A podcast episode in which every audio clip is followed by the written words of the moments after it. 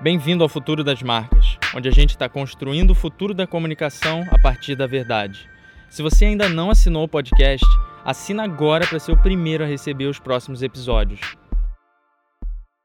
Doutorando Sem Filtro número 10, como criar uma marca irresistível para a geração Z. Ficou muito bom esse título. Take 1.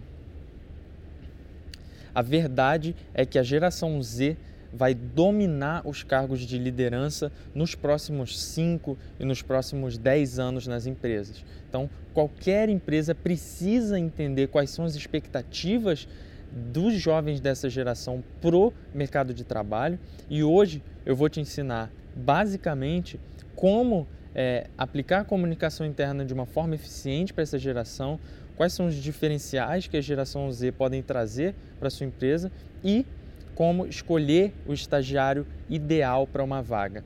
Então, se você quer contratar os jovens que vão construir o futuro da sua empresa, fica ligado no episódio que começa agora. Bom dia, vim para mais um episódio onde eu respondo as perguntas que vocês mandam para mim nas mídias sociais e a gente tem três perguntas incríveis aqui hoje que eu ainda não sei quais são, mas vou descobrir em um minuto. Então vamos começar com a pergunta do Eduardo Barbosa pelo LinkedIn qual a tendência do endomarketing para os próximos anos. Então, quando a gente fala de endomarketing, para quem não sabe, a gente está falando de comunicação interna nas empresas, né?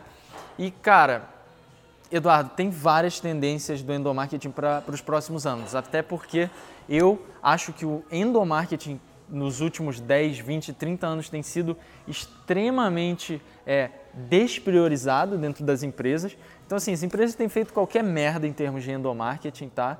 E eu acho que realmente é a hora de começar a olhar como o endomarketing como uma ferramenta fundamental, não só para reter os talentos, mas para aumentar a produtividade e a felicidade das pessoas no ambiente de trabalho.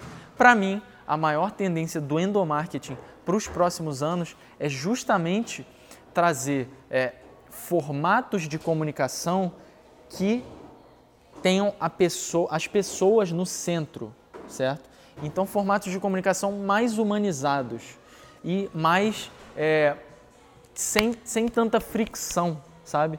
Então, assim, trazer é, as mídias sociais, por exemplo, para dentro do ambiente do endomarketing, trazer podcast para dentro do endomarketing, isso tudo são ações que eu já pensei, que já desenvolvi lá na, na Ondeskin e que eu realmente vejo como uma, uma ferramenta estratégica, não só para retenção de talentos, mas também para é, para a gente alcançar os objetivos, os objetivos estratégicos da organização como um todo, de maneira que a gente tenha as áreas da empresa mais integradas, o que é fundamental. E eu acho que as grandes empresas é, têm muita dificuldade de fazer isso frente às startups, por exemplo. Beleza? Então vamos para a segunda pergunta aqui do não, da Lorena Vidal da Silva, que perguntou o que faz você escolher um estagiário de dentro é, o que faz você escolher um estagiário de tantos outros? Cara, essa pergunta, Lorena, assim, para começar, essa pergunta é maravilhosa, tá? É, e eu vou trazer a minha visão, a minha perspectiva. Para começar, para mim, um estagiário não é um estagiário. Para mim, um estagiário não é estagiário. Por quê? Porque a semântica, a, a, a conotação que o nosso mercado deu para a palavra estagiário é daquela pessoa que literalmente, é, ah, ela é muito júnior, não sabe de nada e ela tá ali para tipo servir um café, tá ali para tipo, ah, começar a aprender, começar a fazer algumas coisas. Não. Essa não é minha visão sobre um estagiário. Literalmente um estagiário, para mim é uma pessoa que está sedenta por se tornar o melhor funcionário dentro de uma empresa. Isso é um estagiário para mim, isso é o que eu era como um estagiário dentro de uma corporação que eu trabalhei, que foi a Shell.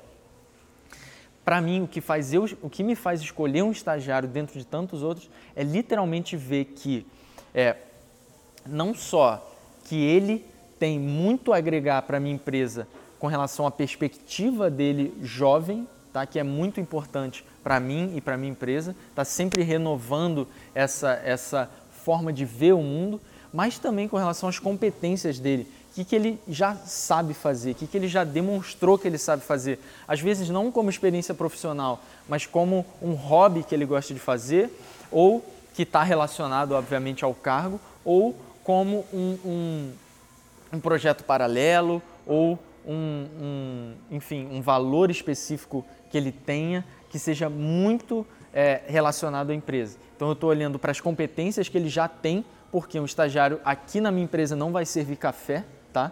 É, eu vou buscar meu café e ele vai buscar o café dele, tá? É, ele vai ser independente na minha empresa e ele vai se desenvolver. Então, ele tem que ter brilho nos olhos para aprender é, o estado da arte dentro do que das competências-chave da minha empresa. Porque se eu sentir que ele não vai ter a capacidade de chegar no nível que eu, que eu quero que ele seja, que ele, que ele chegue, e ele tem que querer chegar nesse nível também, ele literalmente não é um estagiário na minha empresa. Então, eu não contrato estagiário para é, servir café. Eu contrato estagiário para virar o melhor funcionário da minha empresa. Simples assim. Simples assim. E assim que ele entrar, ele já vai ter independência para saber que ele vai ter que entregar com qualidade, porque eu sou o cara mais chato de todos. Eu vou botar o prazo e eu vou falar: você tem esse prazo, só que o padrão de qualidade sou eu. E eu que vou dizer se, se a qualidade está no nível suficiente ou não. É, então, assim, é isso que eu tenho para dizer para você.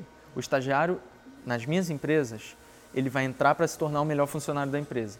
Eu tenho que identificar isso logo de cara. E tem um outro lado também que eu ainda não falei que é, eu tenho que ver nos olhos dele que a minha empresa tem alguma coisa única para oferecer para ele. Certo? Então ele está não é questão de estar tá alinhado aos valores da minha empresa só. É questão dele ver na minha empresa uma, alguma coisa que vai fazer com que ele queira estar aqui, queira trabalhar aqui, queira escolher trabalhar aqui. Certo? Vamos para a próxima pergunta então, que eu fiquei animado com essa, que é Cláudia Dedeschi. E essa pergunta é foda. O que você pensa da geração Z, a geração emergente? Cláudia, essa pergunta é maravilhosa. Por quê? A gente está vendo que a cada geração nova que chega, a transformação é tão absurda quanto a velocidade de inovação do mercado. Então, literalmente, é, se você tem 30, 35 anos e você acha que você é exatamente igual a uma pessoa que tem 18, 20, isso não é verdade, tá? O que eu penso da geração Z é que ela vai chegar chutando a porta e quebrando é, todos os padrões que a gente conhece em termos de comportamento de consumo. E ela já chegou quebrando a porta em, em vários, em várias situações. Assim, para começar, começa a imaginar um futuro em que a internet não vai ter anúncio. Pode começar a imaginar. Quem vai fazer esse futuro acontecer é a geração Z, que já está literalmente desligando tudo que é anúncio e ela pode, porque ela pode escolher. Ela nasceu com um celular na mão, ela nasceu com a opção de escolher entre milhares de conteúdos, com a opção de digitar cinco palavras e pesquisar é, um, um, conhecimento que ela ainda não tem. Comece a imaginar um mundo, Cláudia, onde a gente não vai ter anúncio. Não vai ter anúncio. Ou seja, tudo, tudo que uma marca falar vai precisar ser relevante realmente relevante, muito relevante, tão relevante que vai ter que ser único para aquela pessoa, aquele grupo de pessoas, para que a marca tenha a atenção dessa geração Z. É tão sinistro quanto isso. Começa a se preparar se você está assistindo esse vídeo. Cláudia, começa a se preparar, Cláudia. Porque os próximos 5, 10 anos vão ser definidos pela geração Z. E aí, com relação ao outro lado, que é, é, é se você é um recrutador pensando em contratar um jovem da geração Z, começa a desconstruir o, mind, a, a, o modelo mental, o mindset dessa geração, que não é o mesmo do seu.